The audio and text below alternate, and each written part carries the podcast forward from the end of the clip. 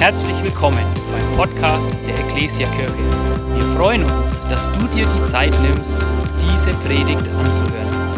Wir wünschen dir dabei eine ermutigende Begegnung mit Gott. Hey, cool, dass du da bist. Wir ähm, schauen uns heute ein ganz spannendes Thema an. Mal eine kurze Frage zum Anfang. Hast du Menschen in deinem Leben, für die du dankbar bist und wo du traurig wärst, wenn sie nicht in deinem Leben wären? Sehr gut. Ich auch. Und das ist richtig so. Heute geht es in unserer Predigt um Gemeinsam ist besser. Wir schauen uns das Thema Freundschaft, Gemeinschaft an und warum es für dein und mein Leben so wichtig ist und auch für unser Glaubensleben so wichtig und bereichernd ist. Gott hat dich und mich für Beziehung und für Gemeinschaft geschaffen. Ähm, einmal für Beziehung zu Gott, aber auch zur Beziehung zu anderen Menschen. Und das ist was, was wir in der Bibel überall sehen. Also wenn wir ganz vorne anfangen und von Adam und Eva lesen, dann sehen wir, dass es nicht gut war, dass Adam alleine war, sondern dass da jemand dazukommen sollte. Und wenn du dann durchs Alte Testament hindurchgehst, dann wirst du das immer wieder sehen. Im Neuen Testament, wenn die Kirche geboren wird, merken wir, dass eine der ganz wichtigen Säulen von Kirche Gemeinschaft ist. Und dafür war Kirche damals auch bekannt. Und deswegen ist auch heute noch für uns dieses Thema gemeinsam ist besser als einsam, Gemeinschaft und Freundschaften zu haben, so ein wichtiges Thema. Und wir schauen in eine Bibelstelle heute Morgen rein ähm, und werden die ein bisschen durchgehen, sechs Verse, und werden daraus hoffentlich drei praktische gute Punkte mitnehmen, warum Freundschaften, Beziehungen, Gemeinschaft so wichtig ist. Und zwar haben wir eine Bibelstelle aus Hebräer. Das ist ein Buch, wir wissen nicht zu 100 Prozent, von wem es geschrieben ist, aber wir wissen, an wen es geschrieben war. Und zwar eine Gruppe von Menschen, Christen, die vorher Juden waren und die sich irgendwann zum Glauben an Jesus bekannt haben.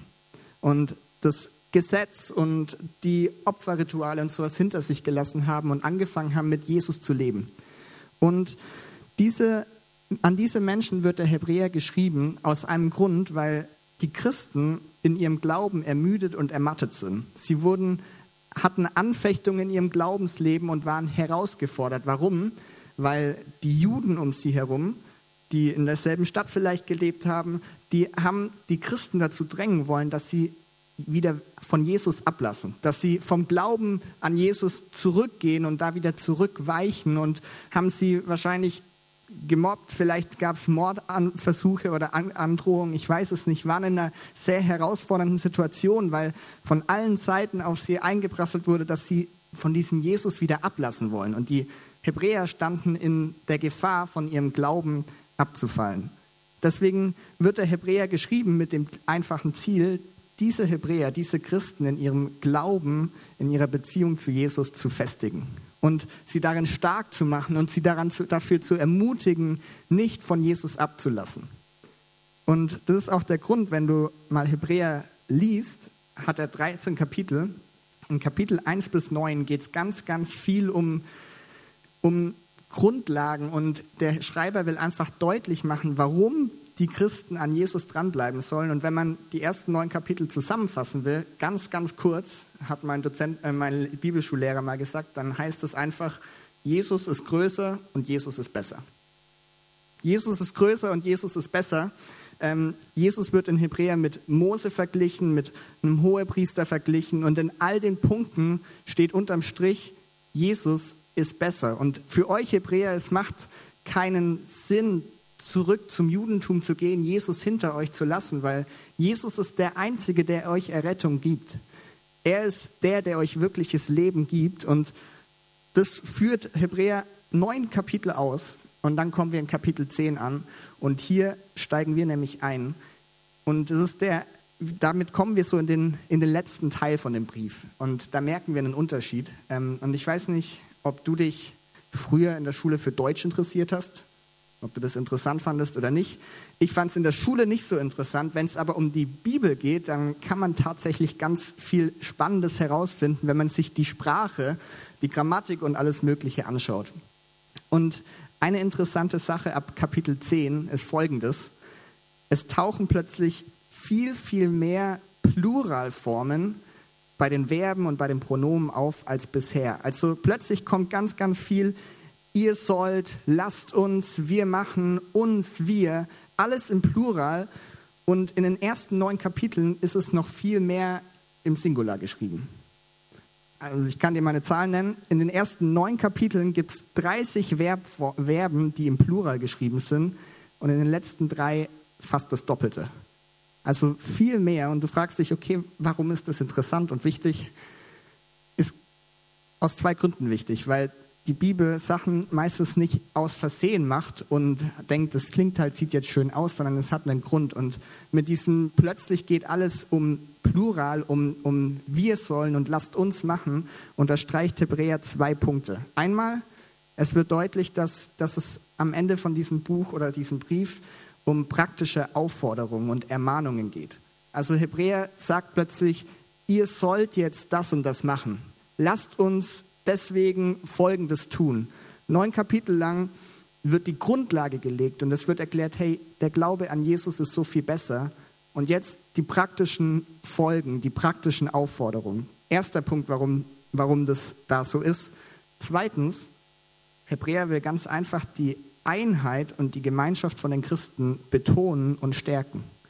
Und das fand ich interessant, weil ich habe gesagt, der Brief ist geschrieben, damit der Glaube gestärkt wird damit die Christen am Glauben, zum Glauben an Jesus da festhalten können.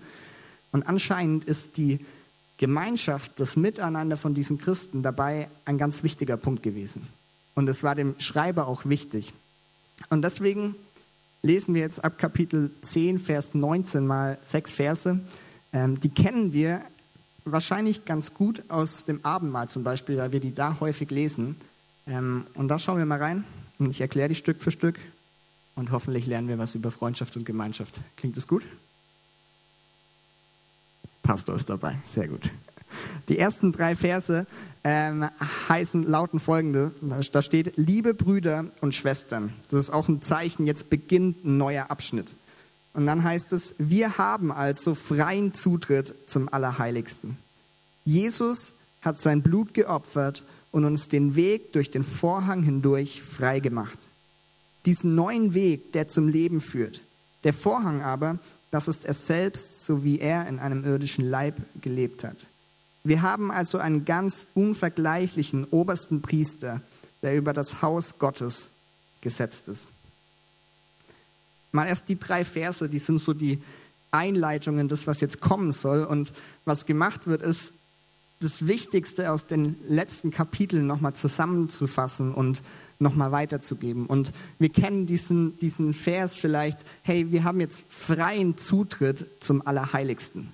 Durch Jesu Opfer, durch das, was Jesus getan hat. Und was hier gesagt wird, ist so grundlegend, aber so wichtig. Im Alten Testament gab es den Tempel und da gab es einen Teil, das war das Allerheiligste. Und Aller, das Allerheiligste war durch einen Vorhang von allem anderen abgetrennt, weil das Allerheiligste war ein heiliger Ort. Dort war die Gegenwart Gottes. Und es war nicht so, dass jeder da ein- und ausgehen konnte, wie er will, sondern es gab eine Person im Volk, die dort rein durfte, und zwar der Hohepriester.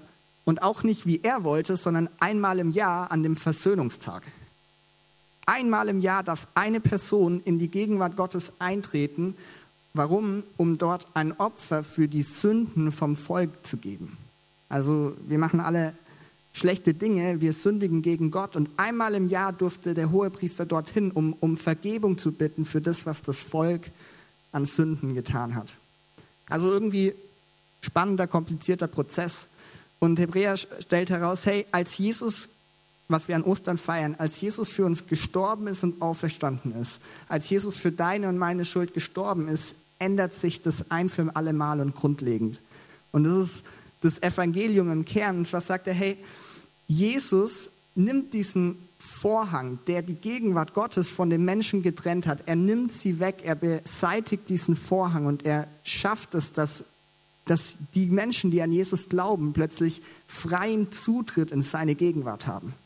Dass wir keinen komplizierten Weg und Prozess mehr gehen, um in diese Gegenwart zu gelangen, sondern weil Jesus für dich und für mich gestorben ist, dürfen wir in diese Gegenwart eintreten. Kann ich heute im Gottesdienst tun mit euch allen zusammen, kann ich morgen, wenn ich verschlafen meine Bibel lese, genauso tun. Glaube ist plötzlich persönlich und für jeden von uns so nah erlebbar und das, erlebbar. Und das ist genial, deswegen, das feiern wir, oder? Hoffentlich. Ey, Im Alten Testament musstest du durch diesen Vorhang hindurch in Gottes Gegenwart kommen.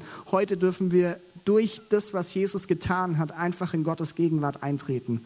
Und das ist so ein Geschenk, ein riesiger Gott, der für uns plötzlich so nahbar ist. Und das liegt, legt Hebräer hier als Grundlage. Und jetzt kommen drei Aufforderungen, die er weitergeben will. Und die gehen wir durch. Und da merken wir, gerade in Hinsicht auf gemeinsam unterwegs sein, auch was da für positive Dinge drin stecken. Als erstes sagt er, darum wollen wir vor Gott hintreten, weil wir ja jetzt freien Zutritt haben, mit offenem Herzen und in festem Glauben. Unser Gewissen wird ja von aller Schuld gereinigt und unser Leib in reinem Wasser gewaschen. Wir wollen an der Hoffnung festhalten, zu der wir uns bekennen und wollen nicht schwanken, denn Gott der die Zusagen gegeben hat, steht zu seinem Wort. Und wir wollen aufeinander Acht geben und uns gegenseitig zur Liebe und zu guten Taten anspornen. Einige haben sich angewöhnt, den Gemeindeversammlungen fernzubleiben. Das ist nicht gut. Vielmehr sollt ihr einander Mut machen und das umso mehr, als ihr doch merken müsst, dass der Tag näher rückt, an dem der Herr kommt. Vielleicht schon gemerkt am Aufbau drei verschiedene Aufforderungen. Die erste, die Hebräer hier nennt, ist, darum wollen wir vor Gott hintreten. Und was er hier sagt, ist, ich habe euch gerade in neun Kapiteln erklärt, wir haben jetzt freien Zutritt. Wir dürfen in Gottes Gegenwart eintreten. Und ich fordere euch jetzt dazu auf, dass ihr diesen Zugang auch wirklich wahrnehmt. Weil nur weil eine Tür offen steht, heißt ja noch lange nicht, dass ich durch die Tür hindurchgehe. Nehmt diese Zugang wahr, dieses Angebot wahr und geht in Gottes Gegenwart ein. Sucht die Nähe Gottes und im Griechischen ist es in Präsens geschrieben, was das heißt, du sollst es immer wieder tun. Nicht einmal, sondern es soll sich wiederholen. Es soll eine gute Gewohnheit in deinem Leben werden, dass wir Gottes Gegenwart suchen. Und hier wird geschrieben, darum wollen wir vor Gott hintreten, also im Plural. Und ich glaube, Gemeinschaft und Freundschaften helfen dir dabei, dich Gott zu nähern. Es ist was, was dich darin bestärkt, die Gegenwart Gottes zu suchen. Wir können das natürlich alleine, einsam tun, was auch wichtig ist in unserem Leben, was du wahrscheinlich ganz viel von Montag bis Freitag irgendwie alleine machst. Aber genauso ist es wichtig und gut, es gemeinsam zu tun. Und hier ist der Schwerpunkt tatsächlich auf diesem gemeinsam auf Gott ausrichten. Warum? Weil darin Kraft liegt. Weil Kraft darin liegt, gemeinsam sich Gott zu nähern, im Gebet, in, in Lobpreis, in dem, wie wir leben und mit Hunger nach mehr von Jesus einfach unterwegs sind. Ich merke in meinem Leben, dass die Realität eigentlich ganz oft so ist, dass mir das selber nicht so leicht fällt. Also du findest verschiedenste Gründe, warum du es schaffst, doch irgendwie nicht in die Gegenwart Gottes reinzukommen. Vielleicht, weil, weil dein Terminkalender zu voll ist oder weil, weil irgendwas dazwischen gekommen ist, zu viel Arbeit, weil du dich danach nicht, nicht danach fühlst oder weil du sagst, ich schaff's vielleicht gar nicht alleine oder vielleicht bist du herausgefordert, wie die Hebräer es auch waren. Die standen unter einem großen Druck und waren in Anfechtung. Und ich habe gemerkt, ganz oft ist jetzt so unsere natürliche Reaktion, wenn wir herausgefordert sind und wenn wir in, un, äh, in schwierigen Situationen sind, dann ist oft die Reaktion, dass wir uns zurückziehen, dass wir so für uns sein wollen und irgendwie alleine damit zurechtkommen wollen. Hebräer sagt genau das Gegenteil. Er sagt, hey, kämpft für die Gemeinschaft. Lasst uns gemeinsam Gottes Gegenwart suchen und dort hineinkommen. Warum? Weil Gemeinschaft, Freundschaft dich durch die schwierigen Zeiten hindurchtragen kann. Weil es dich ermutigt, am Glauben zu bleiben, weil es dich ermutigt, näher zu Gott zu kommen. Ein ganz praktisches Beispiel, ähm, Markus 2 lesen wir eine Geschichte von einem gelähmten Mann. Gelähmter Mann und er hört, dass Jesus in der Stadt ist und er möchte zu diesem Jesus und glaubt, dass dieser Jesus ihn heilen kann. Problem, zwei Probleme. Erstens, er ist gelähmt, er kann nicht zu Jesus hin. Schwierig. Zweites Problem, wenn er laufen könnte, dann wäre es trotzdem schwierig, weil Jesus war in einem Haus, überall waren Menschen, vor dem Haus waren Menschen, die alle von Jesus hören wollten, also eine riesige Menschenmenge. Wie soll dieser Gelähmte dorthin kommen? Das Gute ist, dieser Mann hatte vier Menschen in seinem Leben, vier Freunde, die, die ihm geholfen haben, wortwörtlich sich Gott zu nähern. Die haben ihn genommen und sie haben gesagt, hey, wir bringen dich zu diesem Jesus, weil wir glauben, er kann dein Leben verändern. Sie haben ihn auf eine Trage genommen, haben ihn auf das Dach getragen von dem Haus, in dem Jesus war, haben das Dach halt mal kurz halb abgedeckt, was heute nicht mehr ganz so leicht möglich ist. Sie haben ihn an einem Seil heruntergelassen, sodass Jesus, dass dieser Gelähmte plötzlich in der Gegenwart Gottes war und Jesus heilt diesen Mann. Das wäre für den Gelähmten ziemlich schwierig gewesen, wenn da nicht Menschen in seinem Leben gewesen wären, die, die Glauben haben und die ihn mitziehen und die ihn ermutigen, sich Gott zu nähern. Und das ist natürlich ein krasses Beispiel, das werden wir jetzt nicht jeden Tag erleben, aber ich glaube, relativ genau so funktioniert es auch in unserem Leben dass wir, wenn wir gemeinsam unterwegs sind, uns immer wieder ermutigen, Gott zu suchen und uns ihm zu nähern. Ich habe ein einfacheres Beispiel, das ist vielleicht nachvollziehbarer. Vor ein paar Monaten in irgendeinem Lockdown hat Tim mal eine WhatsApp-Gruppe aufgemacht mit ein paar Freunden von uns. Und er hat gesagt, hey, ich habe eine Idee.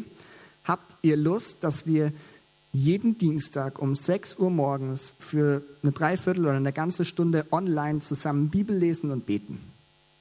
Und ich habe das gelesen, ich habe mir gedacht, meine, ich will, dass meine Antwort ja ist, aber meine ehrliche Reaktion erstmal um 6 Uhr beten, weiß ich nicht. Aber ich habe ja gesagt, weil ich mir dachte, das ist bestimmt wertvoll. Ähm, und wir machen das seit ein paar Monaten. Hey, und ich, man fühlt sich nicht immer danach. Und man fühlt sich manchmal müde und man verschläft manchmal. Und das kommt auch bei manchen vor, bei mir auch. Aber was ich merke, ist, es bringt mich voran und es hilft mir, mich Gott zu nähern. Wenn ich morgens verschlafen mit sechs anderen Leuten vor dem Bildschirm sitze und wir zusammen beten und Gott suchen. Und das ist was, was nicht so abgehoben wie dieser Gelähmte vielleicht ist, sondern was ganz Bodenständiges, was Alltägliches. Aber es hilft mir, es fördert meine Beziehung zu Jesus und es hilft mir, mich Gott zu nähern. Und das ist mein hey, erster Punkt. Ich will dir sagen, Gemeinschaft und Freundschaft hilft dir dabei, dass, dass du Gottes Gegenwart suchst und dass es zu einer Gewohnheit wird. Wie ich es gerade gesagt habe, so Freundschaften, aber genauso, hey, wenn wir hier im Gottesdienst sind, wir suchen gemeinsam Gott. Wenn du eine Kleingruppe hast und eine Kleingruppe besuchst, dann wirst du ermutigt, dich Gott zu nähern und du wirst merken, wie es einen positiven Einfluss auf dein Glauben nimmt. Zum Schluss von dem Punkt hat mal ein ehemaliger Erzbischof gesagt, durch den Glauben von anderen wird unser Glaube entfacht. Und das, finde ich, ist ein guter Grund, warum wir Gemeinschaft und Freundschaft haben. Ich merke das. Hey, durch Tims Glaube, als er gesagt hat, hey, lasst uns das tun, weil wir wollen Gott suchen, wurde mein Glaube auch wieder neu angefacht und ich wurde wieder ermutigt. Und deswegen will ich dir sagen, hey, Gott zu nähern, es geht alleine, es muss auch alleine gehen. Das ist wichtig, dass wir das lernen. Aber es ist auch wichtig, das gemeinsam zu tun mit anderen Menschen. Gott nähern. Weiter sagt Hebräer, wir wollen an der Hoffnung festhalten, zu der wir uns bekennen und wollen nicht schwanken, denn Gott, der die Zusagen gegeben hat, steht zu seinem Wort. Wir haben vorher ein Lied gesungen. Jesus, meine Hoffnung lebt. Unsere Hoffnung hat einen Namen und sie ist lebendig. Wir haben eine unerschütterliche Hoffnung in Jesus und das ist so genial. Ich glaube, das ist eine der stärksten Sachen wahrscheinlich, die wir in unserem Glauben an Gott haben, dass wir die Hoffnung haben auf das, was, was Gott in seinem Wort sagt und was er uns verheißt, dass wir hoffen und glauben dürfen, dass, dass es in Erfüllung geht und dass Gott derjenige ist, der, der treu ist und dass, dass das die Verheißung, die wir in Jesus haben, ewiges Leben, dass das etwas ist, worauf wir bauen dürfen und unerschütterlich daran festhalten dürfen. Warum sagt Hebräer, dass wir daran festhalten sollen oder daran festhalten können? Er gibt die Antwort selbst, weil er sagt, denn Gott, der die Zusagen gegeben hat, steht auch zu seinem Wort. Wir finden im Wort Gottes viele Zusagen und Versprechen und, und Hebräer sagt, hey, wir können daran festhalten und darauf bauen, weil wir nicht nur das Versprechen kennen, sondern wir kennen auch denjenigen, der das Versprechen gibt. Und das ist jemand, der ist treu. Gott hat einen vertrauenswürdigen Charakter und wir dürfen daran festhalten, darauf bauen. 2. Korinther sagt, denn so viele Verheißungen Gottes es gibt, in Jesus ist das Ja und in ihm ist auch das Amen. Die Verheißungen, die Gott gibt, das, worauf unsere Hoffnung baut, in Jesus ist das Ja und das Amen. Deswegen können wir daran festhalten. Gott ist treu. Und was ich hier spannend fand, ist, der Hebräer sagt, wir wollen an der Hoffnung festhalten, zu der wir uns bekennen. Bekennen ist in der Regel etwas offen zugeben oder etwas aussprechen. Bekennen heißt nicht, ich behalte es für mich, sondern ich bekenne es, ich sage es, ich spreche es aus. Und ich habe gemerkt, hey, in meinem Leben, ich bekenne ganz schön viel mit meinen Worten. Und du wahrscheinlich auch. Jeden Tag von morgen bis abends, wir bekennen verschiedenste Dinge. Und was Hebräer hier sagen will, ist, hey, bekennt diese Hoffnung. Haltet an dieser Hoffnung fest und bekennt sie auch. Sprecht das aus, was, was du glaubst, was die Verheißungen Gottes sind. Und das ist so ein wichtiger Punkt. Deswegen heißt mein zweiter Punkt einfach Hoffnung bekennen, weil ich mir sicher bin, dass Gemeinschaft und Freundschaft dir genauso da dabei hilft. Ich will dich ermutigen, sei Teil einer Gemeinschaft der Hoffnung. Einer Gemeinschaft, wo Menschen genau diese Hoffnung aussprechen über ihrem Leben, aber auch über deinem Leben wo, wo man auf den Versprechensgeber schaut, der treu ist und das immer wieder in den Mittelpunkt zieht. Weil wie schnell kann es passieren, dass man, dass man das aus den Augen verliert und sich in, im Alltag oder in Sorgen oder in Anfechtung verliert. Und wie wertvoll ist es dann, wenn, wenn du, ey, wenn wir heute Morgen hier zusammenkommen und wir singen ein Lied, das heißt, Jesus, meine Hoffnung lebt, die Hoffnung wird neu bekannt und ich, ich werde wieder neu daran erinnert, dass Gott treu ist, dass er seine Zusagen hält. Ich weiß, ich brauche in meinem Leben Menschen, die, die mir das immer wieder zeigen, die immer wieder diese Hoffnung bekennen, die mich damit auch wieder neu auf Gott ausrichten. Und deswegen, warum sind Freundschaften, Gemeinschaft so wichtig und so gut? Weil wir dadurch lernen, Hoffnung zu bekennen, andere Menschen in unser Leben hinein diese Hoffnung aussprechen. Ein Beispiel, ähm, Resi und ich sind ziemlich gut mit Chrissy und Janina Schneider befreundet. Ähm, und wir sehen uns zwar nicht mehr so oft, aber es ist immer cool, wenn wir uns sehen. Und mit guten Freunden redet man ja viel und ehrlich über die Dinge, die einen beschäftigen. Und ich habe gemerkt, Christi und Janina sind auf jeden Fall Menschen, die in unserem Leben Hoffnung bekennen, die eine positive Sicht auf Gott haben und die, die, die den treuen Gott sehen und die den immer wieder hervorheben und das immer wieder zeigen. Selbst wenn du selbst vielleicht mal Fragen oder Herausforderungen, Zweifel hast, es ist so wichtig, Menschen zu haben, die auf Jesus hinweisen. Und was mir dabei gekommen ist, umgib dich mit Menschen in deinem Leben, die dir sagen, was du hören musst und nicht, was du hören willst. Weil gerade in den schwierigen Zeiten wollen wir vielleicht manchmal etwas anderes, als was Gottes Plan eigentlich ist. Und wenn du deine Freunde, die Menschen um dich herum ein bisschen kennst, dann kann man ja leicht einschätzen, wie die Antwort von einem sein wird. Wenn ich jetzt irgendwie eine ganz blöde Idee habe und ich sage zu Benny, ich will mich von Resi trennen lassen, dann weiß ich, was seine Antwort sein wird. Er wird mich nicht darin bestärken. Und deswegen such dir Menschen, wo du weißt, hey, sie bekennen diese Hoffnung und sie sprechen wirklich das aus, was du auch hören musst. Weil manchmal gefällt uns Gottes Wille nicht immer gleich. Aber er ist so viel besser als unsere, unser eigener Wille. Deswegen umgib dich mit diesen Menschen, die diese Hoffnung bekennen. Dritter, dritte Aufforderung ist der letzte schon, die letzte. Wir haben Gott nähern, Hoffnung bekennen. Und drittens heißt es hier, und wir wollen aufeinander Acht geben und uns gegenseitig zur Liebe und zu guten Taten anspornen. Einige haben sich angewöhnt, den Gemeindeversammlungen fernzubleiben. Das ist nicht gut. Vielmehr sollt ihr einander Mut machen und das umso mehr, als ihr doch merken müsst, dass der Tag näher rückt, an dem der Herr kommt. In diesen Versen wird eigentlich die Wichtigkeit von Gemeinschaft und Miteinander am stärksten ausgedrückt. Wir lesen Worte wie aneinander oder aufeinander, gegenseitig, einander. Alles Dinge, die alleine schwierig sind. Und die Abhängigkeit zu Menschen wird deutlich gemacht. Und mein dritter Punkt ist ganz breit eigentlich, weil ich glaube, hey, Gemeinschaft und Freundschaften sind in unserem Leben da, damit wir unser Leben teilen. Damit wir nicht alleine unterwegs sind, weil was Hebräer hier eigentlich macht, ist, er, er möchte, er fordert uns auf, dass wir unsere Perspektive wechseln, dass wir unsere Perspektive ändern. Und zwar weg von mir und ich schaue nur auf mich und ich denke nur mich, an mich selbst, sondern hin zu, ich schaue auf andere Menschen.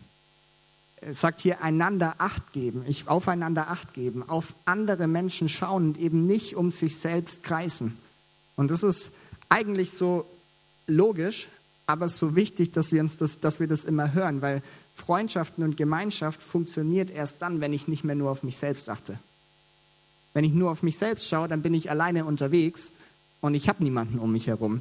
Ein schlauer Mann hat mal gesagt, der einzige Weg, um Freunde zu haben, ist selbst einer zu sein. Einfach, aber logisch. Wenn du, wenn du sagst, du willst Freunde in deinem Leben haben, aber du willst andersrum nicht auch ein Freund für diesen Mensch sein, dann wird es schwierig. Du kannst nicht erwarten, dass Menschen sich für dich und für dein Leben interessieren, wenn du, du andersrum dich nicht für sie interessierst. Und deswegen ähm, hebt Hebräer das immer wieder hervor. Er betont es, hey, achtet einander. Hey, schaut immer, dass ihr, ihr seid eine Gemeinschaft, ihr seid eine Einheit, ihr seid keine Einzelgänger, sondern ihr müsst den anderen im Blick haben. Denk über die anderen Menschen nach. Interessier dich für sie. Frag, wie es ihnen geht. Stell ihnen, stell ihnen Fragen und sei auch ein guter Freund selbst in den schwierigen Zeiten. Nicht nur, wenn es einfach ist und man schön Kaffee trinken geht, sondern auch dann, wenn dein Freund vielleicht wirklich jemanden braucht, der mit ihm durch schwere Zeiten hindurchgeht. Wechsel die Perspektive und schau auf andere Menschen. Er sagt weiter, gegenseitig, dass wir uns gegenseitig zur Liebe und zu guten Taten anspornen sollen. Hey, gemeinsam ist besser als einsam. Wir brauchen uns gegenseitig und wir werden, wenn wir gemeinsam unterwegs sind, wir werden besser, wenn man das so sagen kann. Hey, ich werde besser darin, Gott zu suchen. Ich werde besser darin, anderen Menschen zu dienen und andere Menschen zu lieben. Weil jemand an meiner Seite ist, der mich herausfordert, der mich, ich mag dieses Wort anspornen, der mich, ich stelle mir das immer vor, der mich anfeuert, dass ich, dass ich mein bestes Leben lebe, dass ich Gott so gut wie möglich nachfolge, wie es nur geht. Und das wird in den ganz einfachen, praktischen Punkten möglich. Wenn du wenn du auf deiner Arbeit mit irgendeinem Kollegen vielleicht Stress hast oder verletzt bist oder genervt bist, hey, dann ist es gut, wenn du einen Freund oder eine Kleingruppe hast, die dich dann zu Liebe und zu guten Taten anspornt. Die dir sagen, hey, wir verstehen dich voll, dass du jetzt vielleicht verletzt bist und dass du dich nicht gut fühlst, aber wir wollen vergeben, weil Gott uns vergeben hat. Wir wollen diese Menschen trotzdem lieben und ihnen Gutes tun. Und ich glaube, oft brauchen wir diese Impulse von anderen Menschen, die uns wieder auf dieses einander lieben, auf gute Werke, auf gute Taten hinweisen, damit wir darin besser werden, damit wir Menschen wirklich dienen und Menschen lieben können. Und das wird in Arbeit vielleicht sichtbar, aber genauso hier in unserem Gemeindeleben. Auch hier wollen wir uns gegenseitig immer wieder neu dazu anspornen, Gott nachzufolgen, Menschen in Liebe zu begegnen, gute Taten zu tun. Hey, wie kannst du andere Menschen dazu anspornen, gute Taten zu tun? Kannst du dir mal überlegen, ob du das weißt, wie du das machen kannst? Und das Letzte, was er dann noch sagt, ist, einige haben sich angewöhnt, in Gemeindeversammlungen fernzubleiben. Ich mag die Übersetzung, weil es heißt nicht Gottesdienst, sondern Gemeindeversammlung. Wir haben nicht nur Gottesdienst als Gemeindeversammlung, sondern auch andere Sachen. Hey, Kleingruppen gehören auch dazu. Und er meint, hey, bei den Hebräern war es so, dass manche Menschen sich angewöhnt haben, einfach nicht mehr zu kommen. Die aus diesem gemeinsam unterwegs sein plötzlich ein einsam unterwegs sein gemacht haben. Und Hebräer hat eine relativ klare, einfache Meinung dazu. Und was sagt er? Das ist nicht gut. Das ist einfach nicht gut. Vielmehr sollt ihr einander Mut machen. Und ich habe mir das gedacht, hey, warum ist es ihm so wichtig zu zeigen, dass die Menschen in Gemeinschaft bleiben? Warum ist es nicht gut, davon fernzubleiben? Wir haben gerade schon gemerkt, in Gemeinschaft liegt Kraft. Und eigentlich, wenn du damals den Vers und auch heute, wenn du den Versammlungen ferngeblieben bist, dann hast du damit eigentlich gezeigt, hey, ich entziehe mich der Ermutigung und der Hilfe von anderen Menschen und ich gehe wieder in diese Perspektive, ich schaffe das alleine und ich bin alleine unterwegs. Genau das hast du eigentlich damit ausgestrahlt und deswegen war es ihm so wichtig zu zeigen, hey, bleibt in Gemeinschaft, bleibt in dieser Einheit, zieh dich nicht zurück, sondern such, such die Gemeinschaft, auch wenn es vielleicht manchmal für dich herausfordernd ist, aber es ist so viel besser, als wenn du alleine versuchst, irgendwie überall durchzukommen. Ein amerikanischer Pastor hat mal gesagt, Andy Stanley, Schafe, und Menschen werden ja oft in der Bibel mit Schafen verglichen, und da heißt es, Schafe werden nie in Herden angegriffen. Schafe werden angegriffen, wenn sie vom Rest der Herde getrennt sind. Und ich glaube, das erleben wir auch im Glauben, dass wenn ich von meiner Herde getrennt und isoliert bin, wenn ich, wenn ich Freundschaften und Beziehungen vielleicht kappe und wenn ich mich aus Gemeinde, aus Kirche herausziehe, dann wird es am Ende für für den Teufel viel einfacher sein, dich anzugreifen und negative Gedanken in dein Leben hineinzubringen, dich zu beeinflussen, dich mit Lügen zu übersäen, weil du nicht mehr diesen Zusammenhalt von Freundschaften, von Gemeinschaft hast, weil du nicht mehr die Kleingruppe hast, die dich vielleicht wieder neu ausrichtet, die Hoffnung bekennst, weil du nicht mehr den Gottesdienst hast, wo du Gottes Wort hörst und wieder auf seine Wahrheit hingewiesen wirst. Deswegen sagt er, hey, es ist nicht gut, wenn du dich isolierst. Und das fand ich so stark. Und ich habe mir gedacht, hey, wenn wir über Gemeinschaft und Freundschaft reden, übrigens, ist damit mehr als nur die Beziehung zu meinem Partner oder Ehepartner gemeint. Das ist eine wichtige Beziehung, aber die alleine ist, glaube ich, trotzdem nicht genug. Ich liebe es, viel Zeit mit Resi zu verbringen, aber ich weiß, ich brauche andere Freundschaften in meinem Leben. Ich brauche noch andere Art von Gemeinschaft in meinem Leben als nur mit meinem Ehepartner, weil durch andere Gemeinschaft noch so viel mehr gegeben werden kann. Dritter Punkt, Leben teilen. Gemeinschaft bedeutet nicht nur empfangen, sondern es bedeutet auch geben und dienen. Freundschaften beruhen auf Gegenseitigkeit. Wenn ich, wenn ich Freunde haben will, dann muss ich auch selbst ein Freund für Menschen sein, mich interessieren. Und diese drei Punkte will ich, will ich uns mitgeben heute Morgen. Hey, Kirche, wenn wir von Kirche reden, dann, dann geht es um Familie eigentlich. Ne?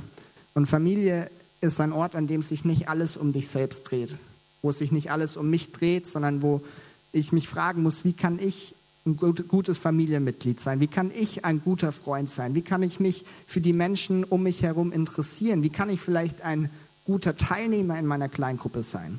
Wie kann ich oder interessiere ich mich für Menschen und habe Acht auf sie? Gemeinsam ist besser. Es hilft uns dabei, Gott zu nähern. Es hilft uns, Hoffnung zu bekennen. Und es hilft mir, mein Leben zu teilen und mit Menschen gemeinsam unterwegs zu sein. Und das sind meine drei Punkte. Die Band darf äh, nach oben kommen, weil ich dich heute Morgen einfach ermutigen möchte. Suche und erlebe diese Gemeinschaft.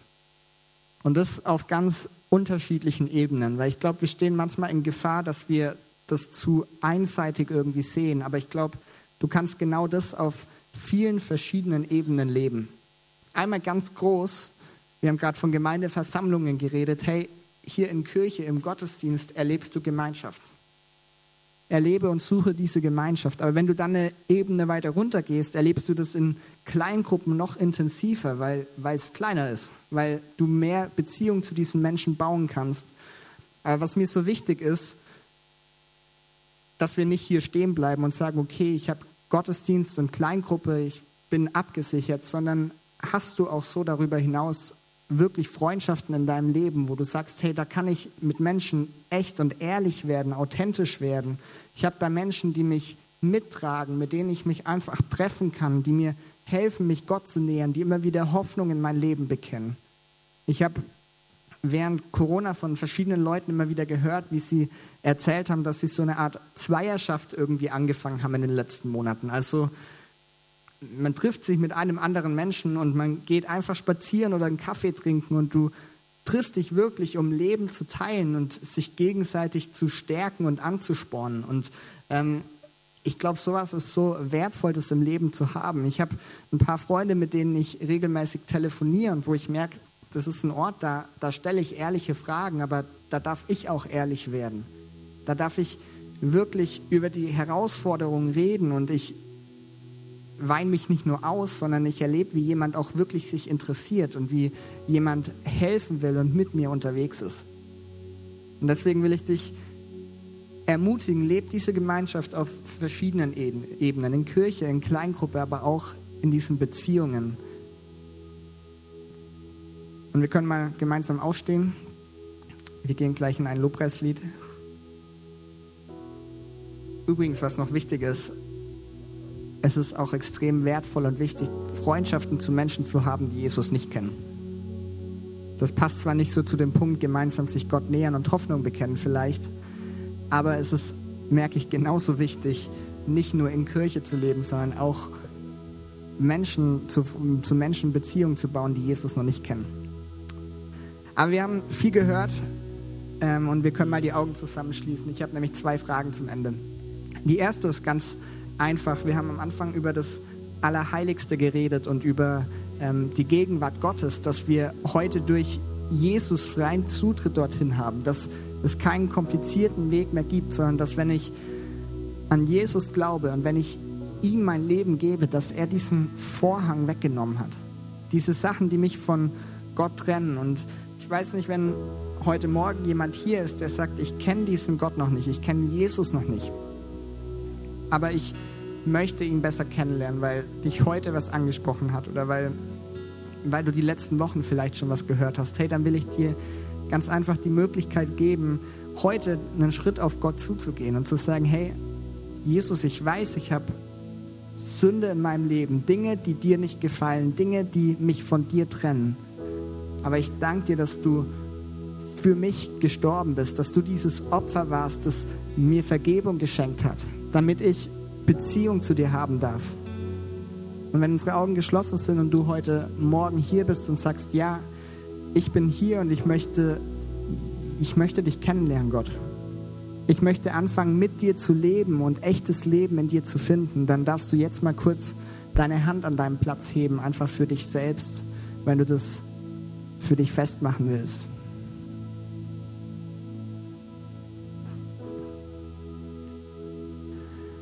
Jesus, wir danken dir ja, für die äh, Menschen, für die Hände, die gerade hochgegangen sind.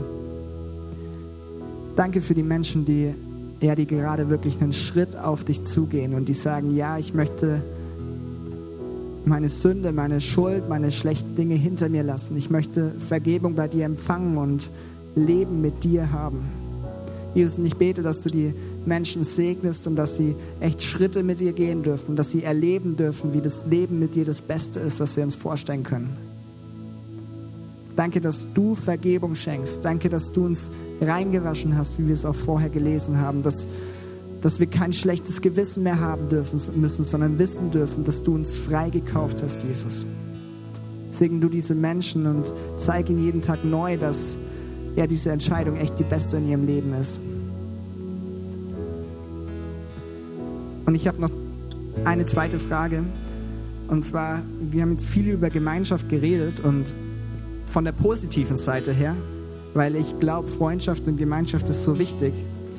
Aber Realität ist auch, dass sobald man mit Menschen zu tun hat, in Beziehung und in Gemeinschaft, bringt es auch immer das Potenzial mit sich, dass man verletzt wird, dass man vielleicht ungerecht behandelt wird, dass man sich unwohl fühlt, dass man irgendwo innere Verletzungen bekommt, einfach weil man mit Menschen unterwegs ist. Menschen sind nicht perfekt, das weiß jeder von uns am besten.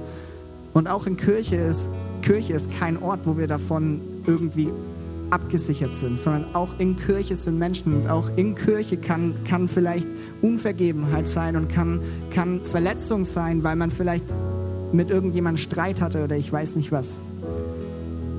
Und der Punkt ist so wichtig, das zu erwähnen, dass nicht irgendwie so ein Happy-Clappy-Bild entsteht von in Gemeinschaft ist alles gut, sondern es gibt auch die Punkte, die, wo etwas zerbricht, wo man verletzt wird, wo man vielleicht sich schwer damit tut, mit gewissen Menschen irgendwie wieder zusammenzukommen, weil man sich so verletzt fühlt und irgendwie nicht weiß, wie man zurückkommen soll.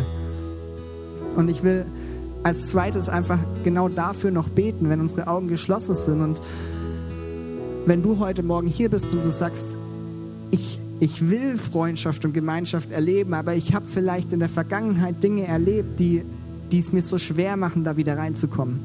Ich habe Verletzungen erlebt und weiß nicht, wie ich da irgendwie wieder weiterkommen soll, dann will ich heute Morgen für dich beten und beten, dass Gott in uns wirkt.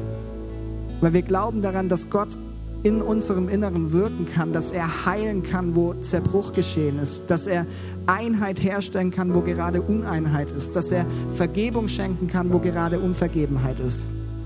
Und du musst keine Hand heben, aber du darfst einfach in deinem Herzen mitbeten, wenn du heute Morgen sagst, hey ja, ich, ich will in Gemeinschaft und Freundschaft leben, aber da muss noch was passieren, ich habe da meine Baustellen, dann hey, bete für diese Dinge mit und ähm, ich will jetzt auch gleich für dich beten und ich will dich ermutigen, nehm nachher auch das Angebot vom Gebetsteam wahr, wo du diese Dinge vor Gott bringen kannst und wo du vor Gott kommen kannst und um Heilung, Vergebung beten kannst.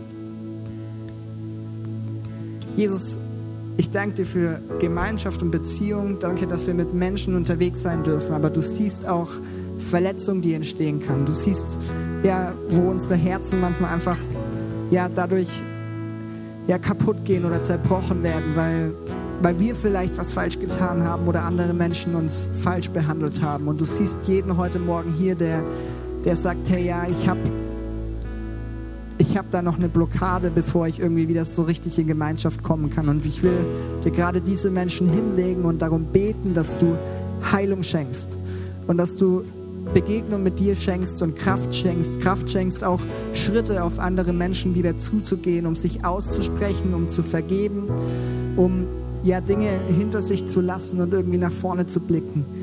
Und Jesus, du siehst ja all die Herzen vielleicht, die gerade irgendwo da an Beziehungen zerbrochen sind. Wir beten, dass du Heilung schenkst, dass du mit deiner Kraft kommst und wir erleben dürfen, wie du da wieder Herstellung schenkst. Wir hoffen, dass dir diese Predigt gefallen hat und dich in deinem Leben mit Gott stärkt. Außerdem wollen wir dich gerne besser kennenlernen. Dazu bist du herzlich eingeladen, unsere Sonntagsgottesdienste um 9.30 Uhr und 11 Uhr zu besuchen. Schau doch mal auf www.ecclesia-rot.de vorbei oder auf den sozialen Medien unter Ecclesia Rot. Wir freuen uns auf dich.